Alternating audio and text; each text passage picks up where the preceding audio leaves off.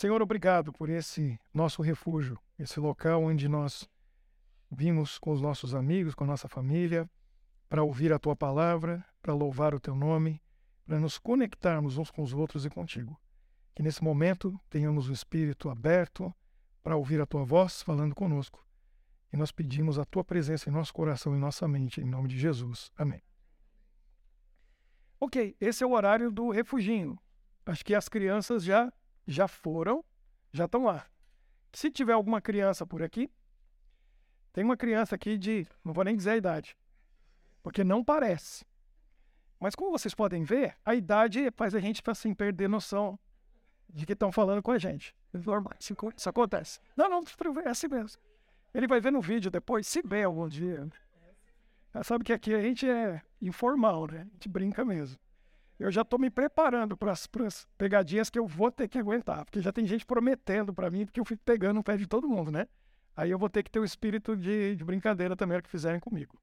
É, Matheus, ó, eu vou preparar uma para você semana que vem, não perca. então, hora do refuginho. Série controle. Quem que está no controle? Você está no controle? Deus está no controle? Quem falou? Quem falou bem alto aqui? Deus está no controle. Na sua vida, tá? Então acabou, resolvido. Vem aqui só para compartilhar com os outros. Tem muita gente que vem aqui para aprender isso aí. Já aprendeu, tá? É isso. Agora é praticar. Ele está no controle. É, é isso aí. Deus está no controle. E a gente está vendo alguns pontos interessantes. Então, estão arrumando lá para mim. Aí. Olha lá. Coincidência. São palavras que são enigmáticas, né? Quem não viu, vai lá e veja. Tá no YouTube. Coincidência, destino. Eu acho que esse aqui explicou muita coisa semana passada, não explicou? E é o começo da conversa. Falar em começo de conversa, no final do nosso programa a gente vai entender melhor quando a gente, onde, quando a gente pode aprofundar mais nesses assuntos. Que vai ser num, num evento, num momento, num encontro chamado Princípios, que vai acontecer aqui das 16 às 17 horas numa sala Marineide é a minha co-líder do, do encontro Princípios. Certo, Marineide? A gente juntos, com a Gabi e o Rodrigo, quem quiser comer alguma coisa gostosa, beber alguma coisa gostosa e bater um papo profundo sobre esse livro aqui, sua vaga já está reservada, não tá? Tá. Só tem 12 vagas. Não tem mais 12. Só não tem mais 12, tem 9 agora. Você tem, quem quiser participar tem que fazer inscrição. Porque uma vaga já deu, Hanna já está reservado. A outra é do Cristiano e a outra é da Marineide. Acabou, vocês já tomaram as três primeiras. Tem nove. Quem quiser participar do princípios desse encontro, aproveite, porque só tem nove vagas agora. Tá bom? Quem, vocês vão falar com quem? No final, vocês vão preste atenção, vai vir alguém aqui vai explicar pra gente. Agora, o assunto de hoje, o que, que é? Existe sorte? Azar? Será que tem? Será que a gente encontra isso na Bíblia? Alguém que teve muita sorte ou teve muito azar? Essa palavra é muito usada. Agora eu vou contar para vocês coisa que moleque apronta, né? Que eu sempre tenho uma história para zoar comigo mesmo. Então por isso que eu zoo com todo mundo, porque eu não tenho problema de zoar comigo. Vou contar para vocês uma que eu aprontei quando eu tinha 15 anos de idade. Sorte. Olha só. Eu estudava num colégio interno. Amava. Porque lá não tinha pai e mãe. Primeira coisa. Então a gente tinha mais liberdade de ser a gente morava com os amigos. Então eu dividi o quarto com os amigos. Eles conheceram aqui a foto, a imagem do, do grande amigo meu, Davi. Deve estar assistindo agora lá no Brasil.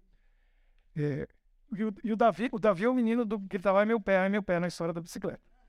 É, a gente, a gente aprontou uma que foi muito legal. A gente gostava muito do internato porque nós jogávamos basquete e era basquete literalmente todos os dias, todos os dias. Eu comecei a jogar basquete como é, foi foi prescrição médica. Porque eu, eu nasci em São Paulo, e em São Paulo a gente não podia brincar na rua. Na minha época já não podia. Era uma loucura. Isso lá no, nos anos 80, eu nasci nos anos 70, né? A gente não podia brincar na rua. Então, morava em apartamento, ficava lá fechado. Quando eu cheguei com 12 anos de idade, eu tava um tampinha assim, ó. Eu era o menor da turma.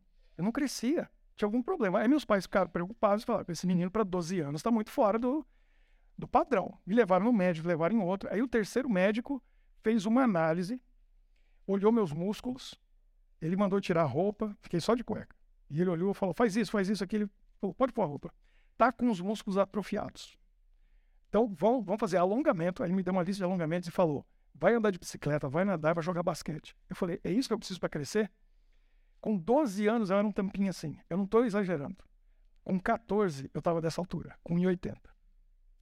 Cresci assustadoramente em dois anos. Era só o que eu precisava. Alongamento, que os músculos estavam segurando os ossos, não deixavam os ossos crescer. E o exercício faz acionar os, os hormônios de crescimento. E aí eu cresci em dois anos, 20 não sei quantos centímetros ou mais. Foi um absurdo. Então basquete fez muito parte da minha vida, me apaixonei e eu, eu, eu nasci na época, eu comecei a jogar basquete na época, que eu estava vendo os melhores do mundo, porque a NBA começou a mostrar no Brasil, aí eu via Magic Johnson, Michael Jordan, e eu acompanhei tudo aquilo, virei fã do Chicago Bulls, e aí jogava basquete, basquete. Meus irmãos vieram depois de mim, eu sou mais velho, eu tenho um irmãozinho assim, ó, com 1,80 e pouco, outro com quase 1,90, porque meus pais já sabiam a receita. Aí me dei mal, né? Meus meninos aqui vão ficar uns gigantes belgas aqui. Daqui a pouco vocês vão ver, esses meninos vão ficar enormes, porque eu já sei a receita. E é isso.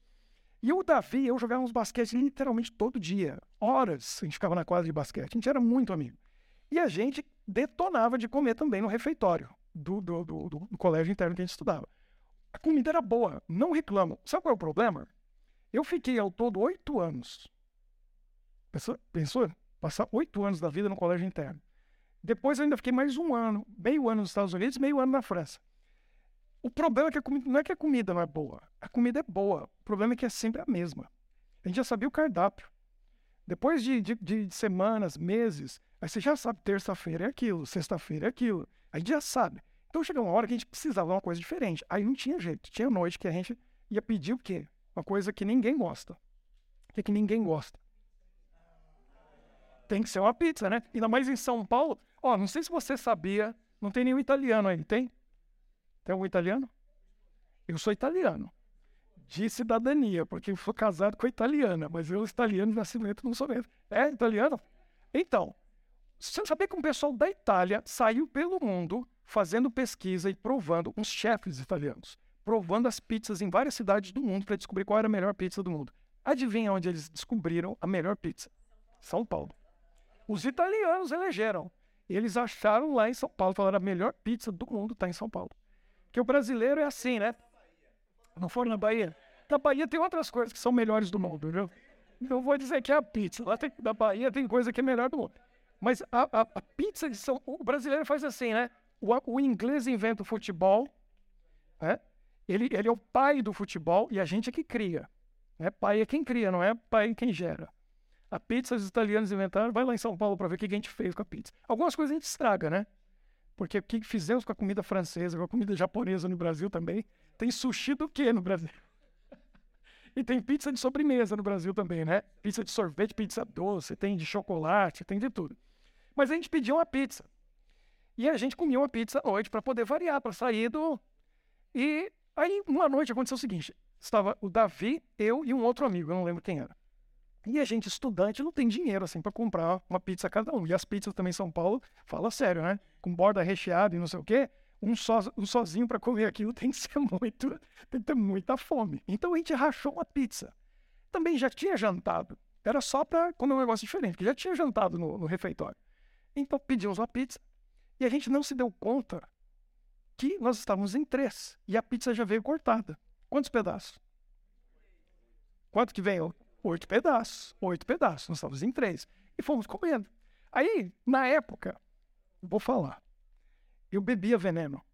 Eu tinha 15 anos, eu bebia veneno, não tinha noção das coisas.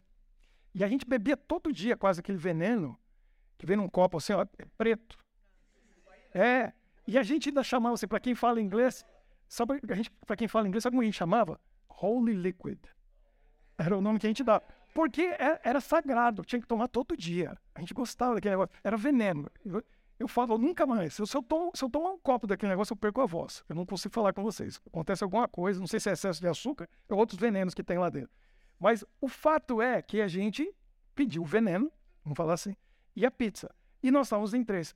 Quando a gente comeu um pedaço um, outro, outro, comeu um pedaço um, outro, outro, um copo um, outro, outro, repetiu, a gente dividiu a conta e o que a gente quando a gente se deu conta, acabou assim, ó. Tinha dois pedaços de pizza e um copo de refrigerante. E agora? Aí a gente olhou. Ficamos com cara de bobo, né? Os três olhando assim, falou, o que, que a gente fez? Devia ter pensado antes. Mas aí a gente resolveu fazer uma coisa. Moleque, né? 15 anos de idade. O Davi tinha 16, eu tinha 15. O outro amigo eu não lembro. Mas aí a gente falou: vamos fazer o seguinte, vamos sortear.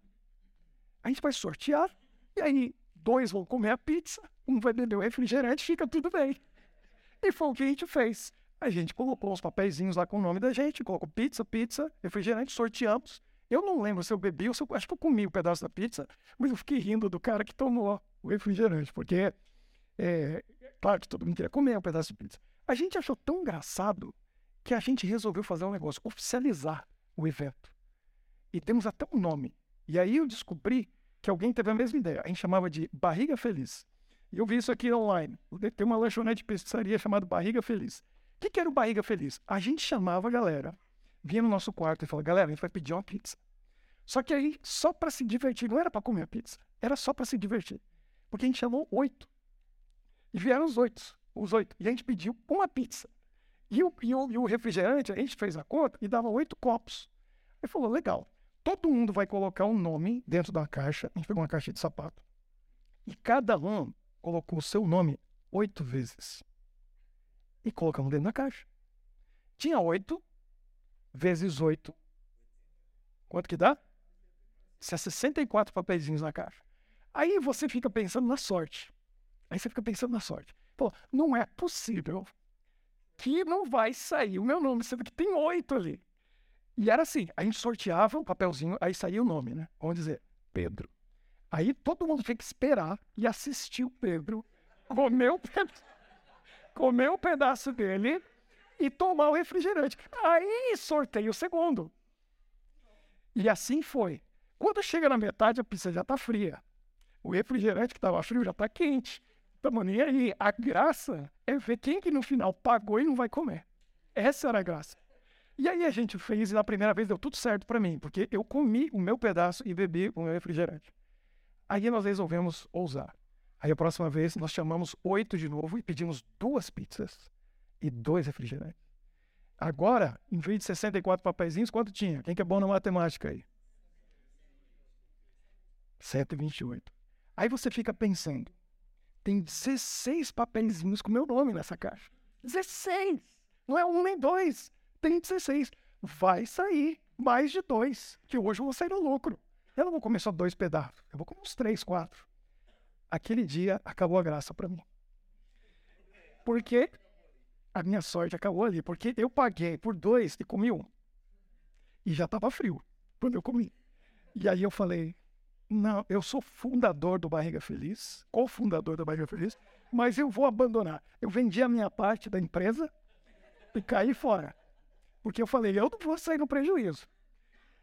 O negócio continuou com os amigos por mais um tempo, até que finalmente acabou o Barriga Feliz.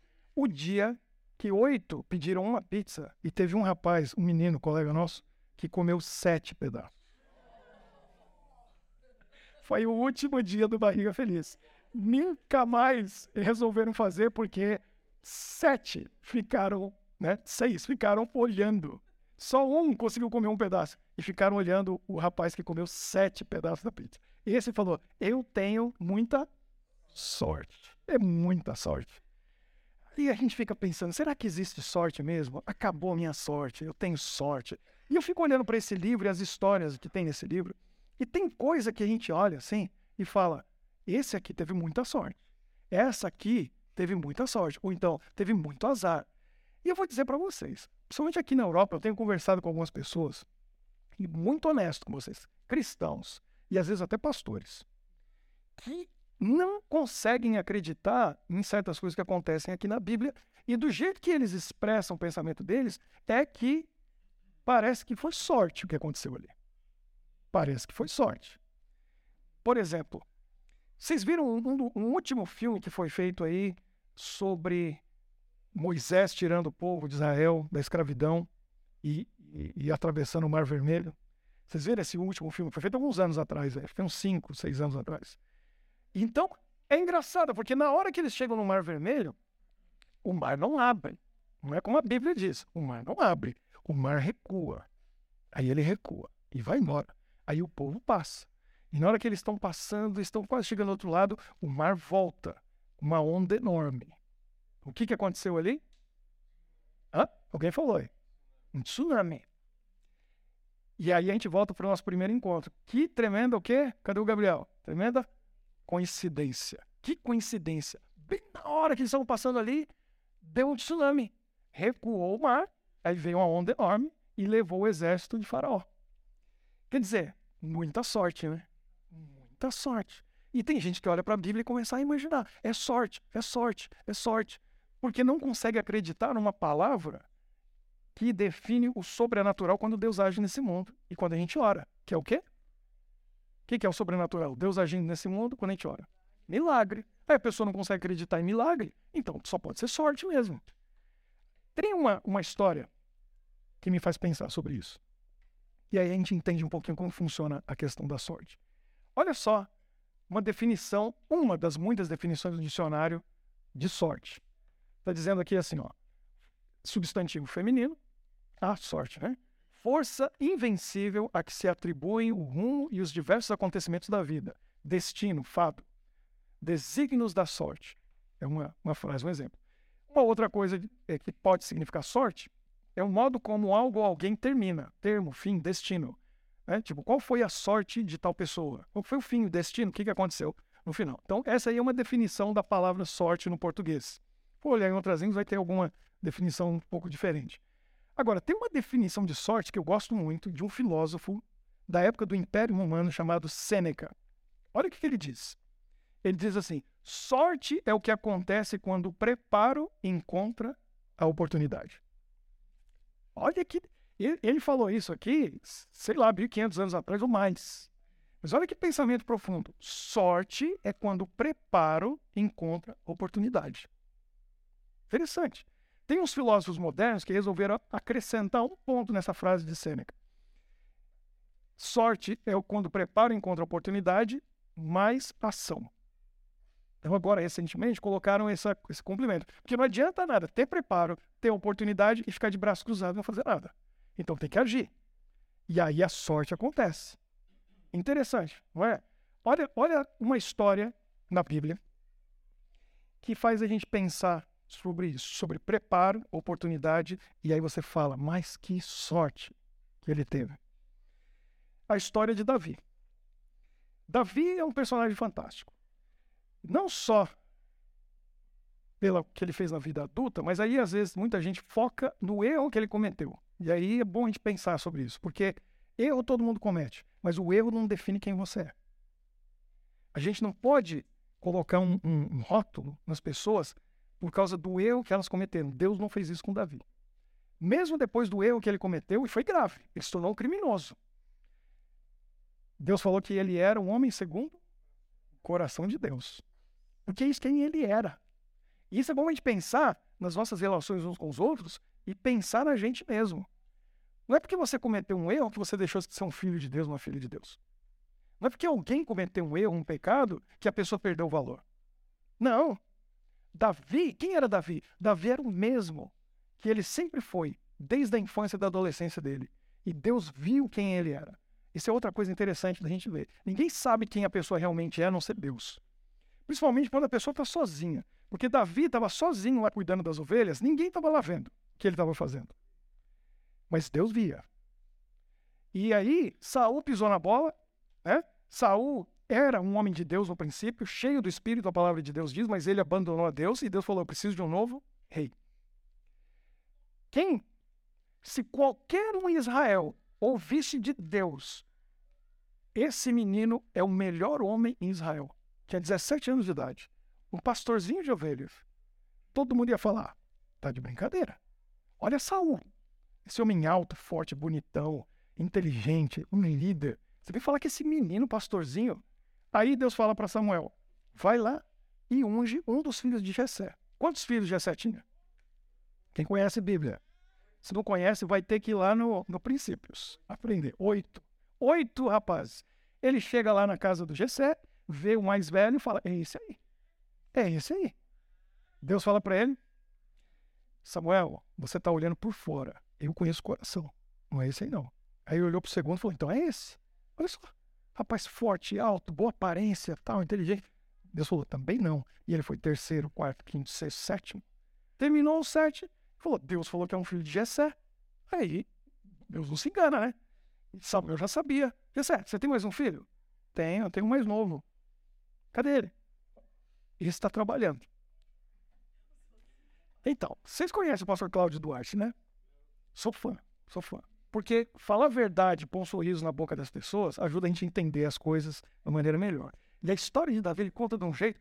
Eu nunca tinha parado para pensar nisso, porque ele fala exatamente isso. O único que estava trabalhando era Davi. O único que estava trabalhando era Davi, está lá cuidando das ovelhas. O que, que sete homens mais velhos que o Davi estão fazendo em casa? PlayStation. É igual hoje, né? Estão lá no PlayStation, estão lá no Netflix. Que, que os caras estão fazendo em casa? Ajudando a mãe a lavar a louça, eu garanto que não era. Limpando o chão, não era. Presta, presta atenção nisso. Deus só vai chamar para servir a Ele quem está ocupado. Deus não chama desocupado. Não tem um caso na Bíblia. Não tem. Quem está ocupado trabalhando, Deus chama. Quer ver? Elias, precisamos de um substituto para você. Eliseu, vai lá. Elias vai lá. O que, que Eliseu estava fazendo? Momento que Elias vai falar com Eliseu, o que, que ele estava fazendo? Arando a terra. Tá lá ele com a junta de bois, arando a terra. Elias fala: dá uma paradinha aí. Cara, eu não posso. O negócio aqui é sério. Não, não, é sério. Você tem que parar. Ele parou. Não, eu aceito. Fui lá, sacrificou os bois. Que ele estava usando o trabalho. Por que, que ele sacrificou os bois? Ele, ele dedicou os bois a Deus. Ele fez um altar, um sacrifício. Mas, em outras palavras, acabou, eu não volto mais. Não sou mais agricultor. Eu sou profeta daqui para frente. Não preciso mais dos bois. Matou os bois e dedicou para Deus. Quer ver? Jesus sai para buscar discípulos. Olha a história de todos eles. Jesus está no mar da Galileia, ele vem andando na praia, aí ele fala: João, Tiago, vamos lá, querem ser discípulos? O que, que eles estavam fazendo? Estavam trabalhando com o pai, pescando. Estava lá rede, o barco, eles deixaram tudo. Tá bom, vamos ser discípulos. Deus não, não busca desocupado. Ele não quer preguiçoso. Gente que já está ativa, se você está trabalhando, está fazendo alguma coisa, está se preparando, está se educando, está tá ocupado, se prepara. Você é candidato para Deus te chamar. Está de perna pro ar, está só olhando o tempo passar, Deus vai deixar você tranquilo descansando. E eu vejo isso na minha vida, eu vejo isso nessa igreja. Porque aqui as coisas estão acontecendo, porque é uma igreja que não está de braço cruzado.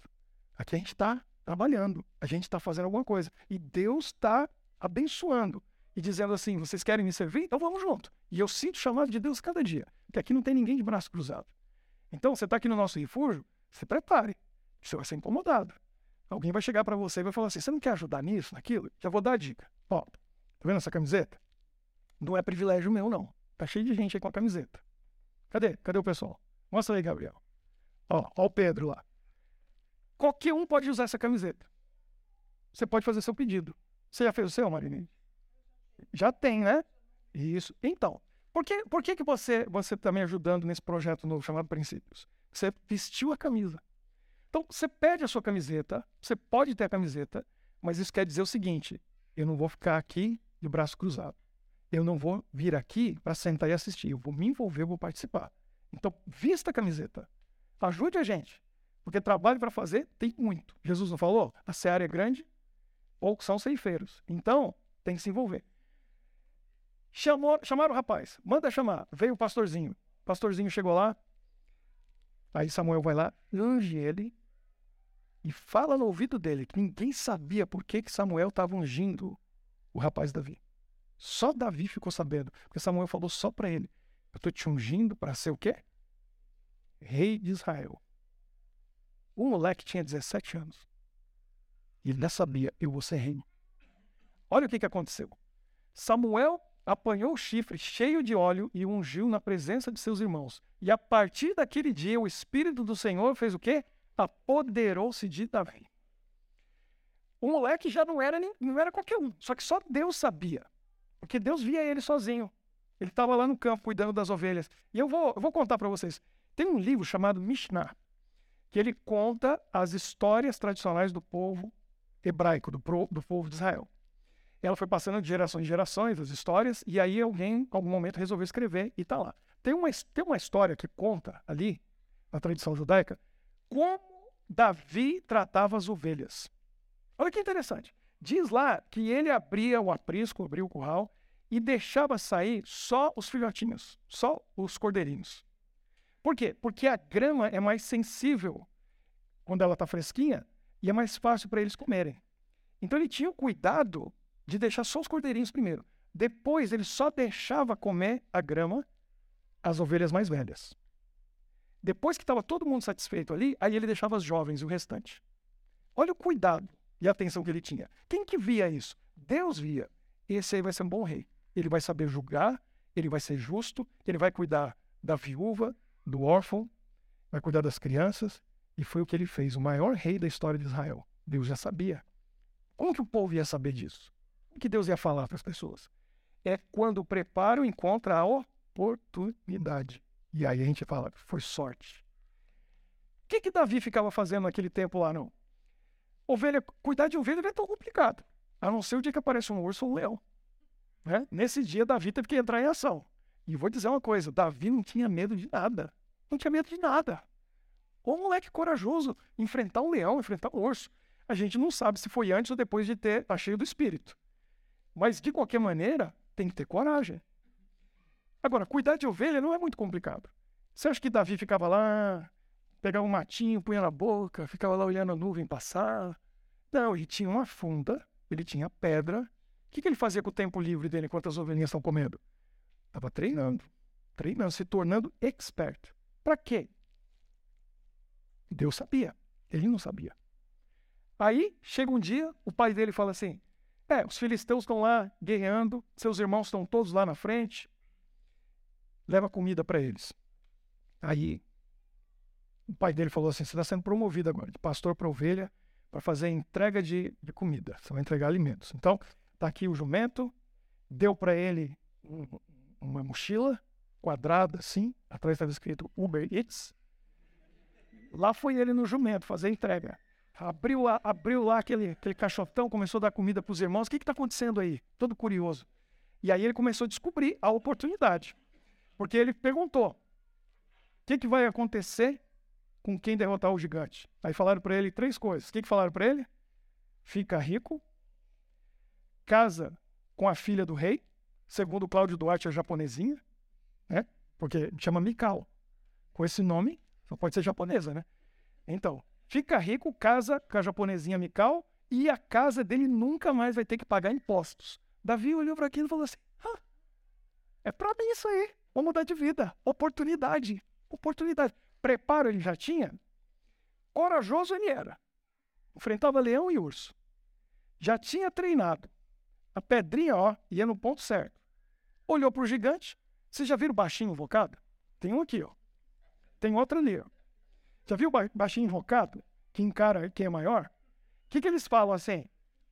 Pode vir, vem aí, olha para cima, você fala assim, né? Com queixo, você viu? Vem aí, vem aí. Ele fala assim: você é um, você não é dois. Não é assim que o baixinho vê? Ele viu o gigantão lá e falou: é um, não é dois. Eu enfrento. E Davi olhou e falou: você é um só, não é dois. Eu derroto, derroto você, eu vou lá.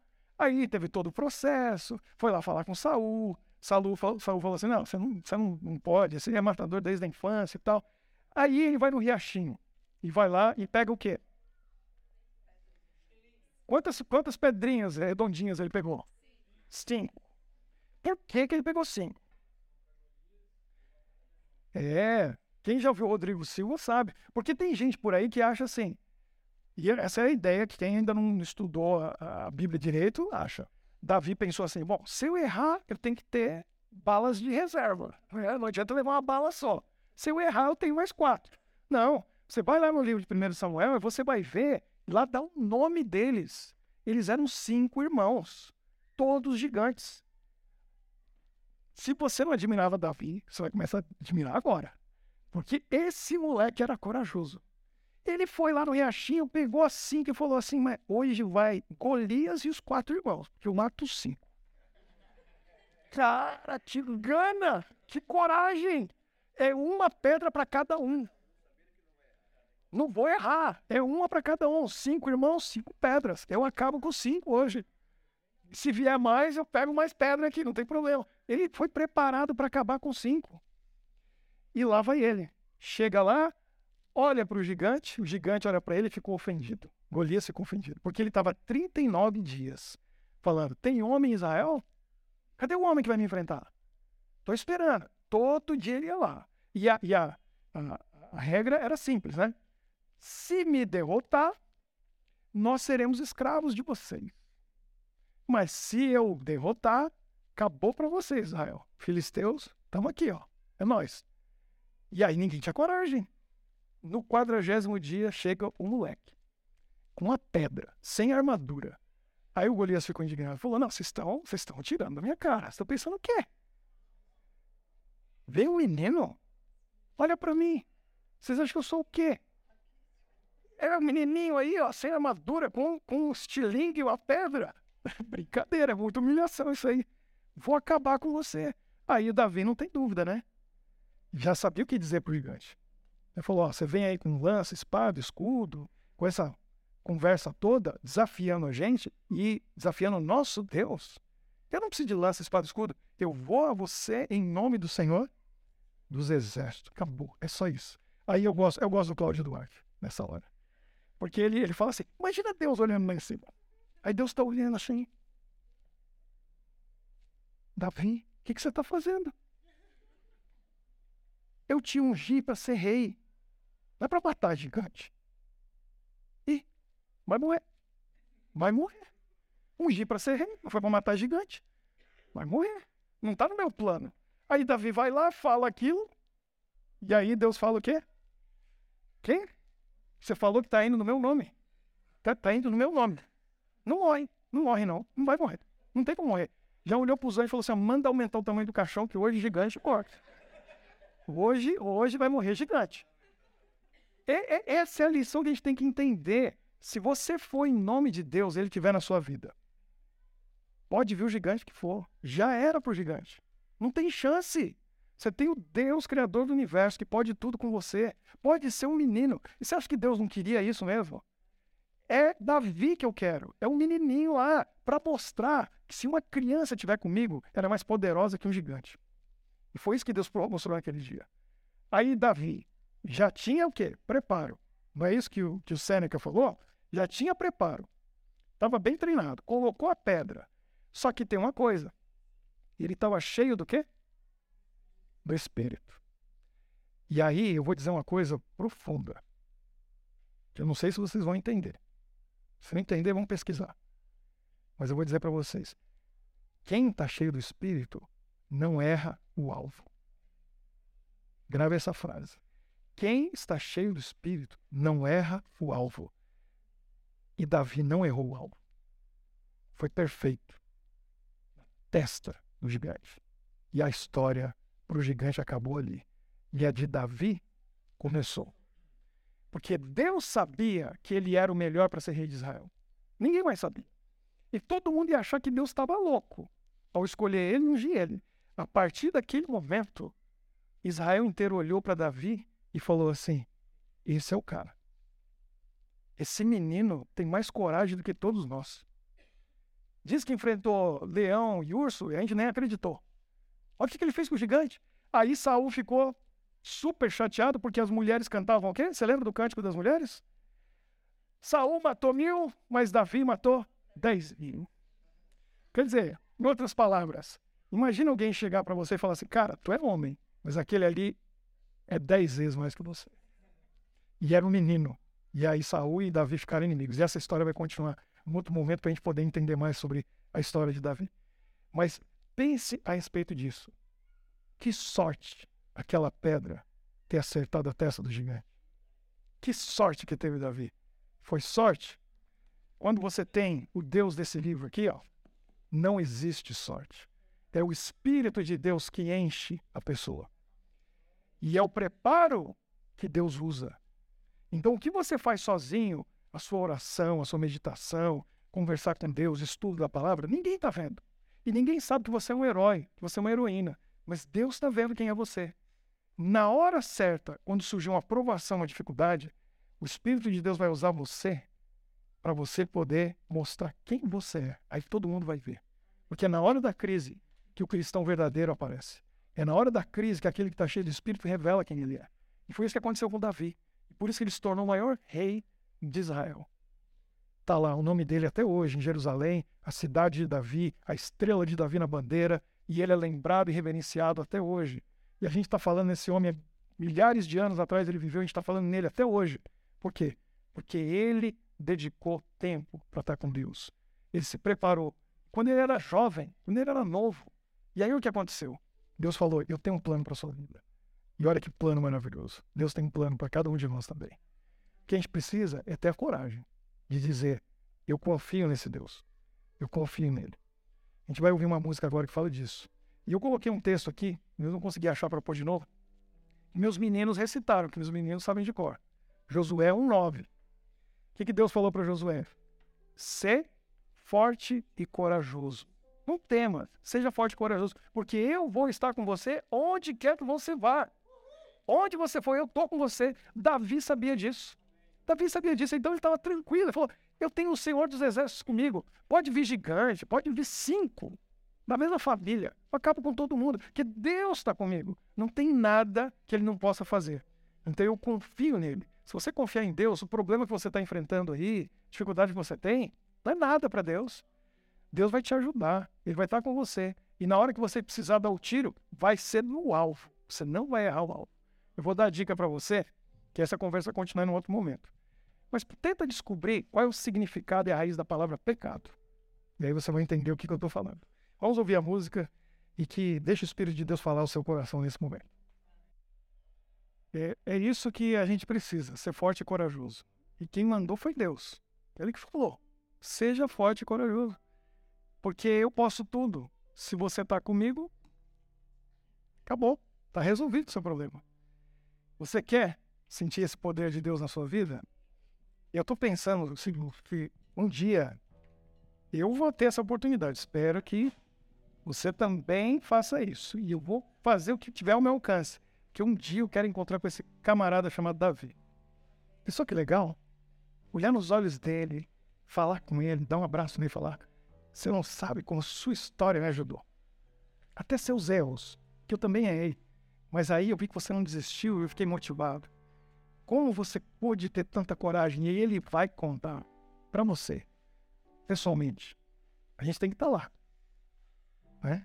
E começa aqui, a jornada está aqui, a gente está nessa jornada, não pode desistir. Porque Davi não desistiu, apesar de tudo que aconteceu na vida dele, ele terminou a vida com Deus e passou o legado para o filho dele, que levou adiante até chegar em Jesus, porque Jesus nasceu da casa de Davi, descendente de Davi. Olha que coisa fantástica. Deus quer fazer da gente heróis e heroínas hoje também. Se você quer orar comigo, eu convido você para vir aqui de novo que aqui é o, é o, local que a gente busca a bênção. Aí você pode vir, todo mundo está convidado. Quem quiser, vem aqui e a gente vai falar com esse Deus maravilhoso. Que se ele fez aquilo por Davi, também pode fazer por qualquer um de nós. Certo. Pode vir. Quem quiser vir, vem aqui pertinho para a gente fazer essa oração.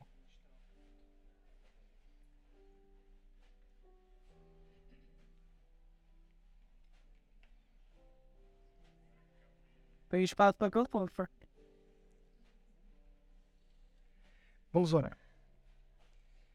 Nosso Deus, obrigado por esse momento tão especial que nós passamos juntos, ouvindo a tua palavra, cantando, ouvindo uma música que toca o nosso coração. Obrigado, Senhor, porque nós temos o privilégio de ouvir histórias de pessoas reais, como Davi, que caminharam contigo, que viveram contigo, que tiveram a coragem, não só de enfrentar o gigante, mas a coragem de colocar o Senhor em primeiro lugar. Quando na nossa vida tudo que nós queremos é ter controle das coisas. Mas o controle está nas tuas mãos. E feliz é aquele que deixa o Senhor controlar a vida. Porque o Senhor não falha, o Senhor não erra, e o Senhor pode tudo. Abençoe a nossa vida como o Senhor abençoou a vida de Davi. Mas dê a nós também a coragem que Davi tinha para enfrentar os problemas sem medo nenhum, com a cabeça erguida, sabendo, problema, você pode vir aí com desafios emocionais, financeiros, espirituais, sociais. Eu vou a ti em nome do Senhor dos Exércitos. Ele está comigo e você já pode se preparar para entrar no caixão. Porque problema, você vai morrer hoje. Senhor, nos dê a vitória e nos faça corajosos verdadeiros amigos de Jesus. Abençoa-nos na semana que está diante de nós e que sejamos instrumentos nas tuas mãos de paz e amor para aqueles que estão ao nosso redor. Em nome de Jesus nós oramos. Amém. Amém.